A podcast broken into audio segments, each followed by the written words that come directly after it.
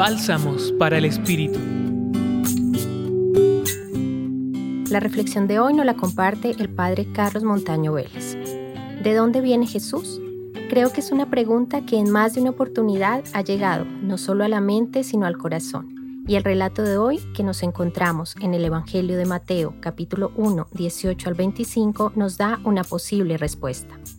Revisando atentamente aquello que Mateo nos narra, encontramos en los versículos 18 y 20 que se nos enmarca la acción del Espíritu Santo, es decir, siendo Él el origen de la vida de Jesús.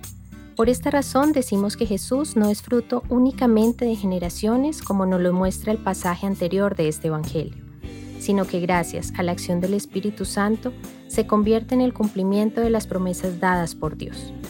El relato nos muestra que aún José y María no llevaban una vida conyugal, pero que en este periodo ella queda embarazada, por lo cual José decide repudiarla en secreto. Es decir, que él no quiere exponerla públicamente pues podría ser juzgada por adulterio. Así que esta pareja no se enfrenta a una situación nada fácil. Pero Dios cambia los planes de José y lo involucra en este plan de salvación pues tiene la misión de acoger a María y darle nombre al niño. Es decir, lo responsabiliza por estas dos vidas para que legalmente lo reconozca como su esposa y su hijo.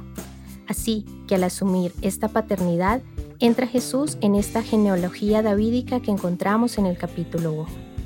El pasaje de hoy entonces nos muestra el cumplimiento de las promesas de Dios, pues Jesús es el verdadero Mesías. Aquí llega el Emanuel, para que pueda seguir revelando su plan de salvación en toda historia humana. Jesús ha nacido en un tiempo y lugar determinados. Tiene una identidad y una misión clara. Jesús es el don auténtico del Padre, las promesas que se cumplen a pesar de los errores y las equivocaciones, para que así logremos una comunión total e íntima con Él, porque es el Dios con nosotros. Los acompañó en la reflexión de hoy el padre Carlos Montaño de la Facultad de Teología y en la voz Julián Andrea Martínez Blanco del Centro Pastoral San Francisco Javier de la Pontificia Universidad Javeriana. Escucha los bálsamos cada día entrando a la página web del Centro Pastoral y a javerianaestereo.com.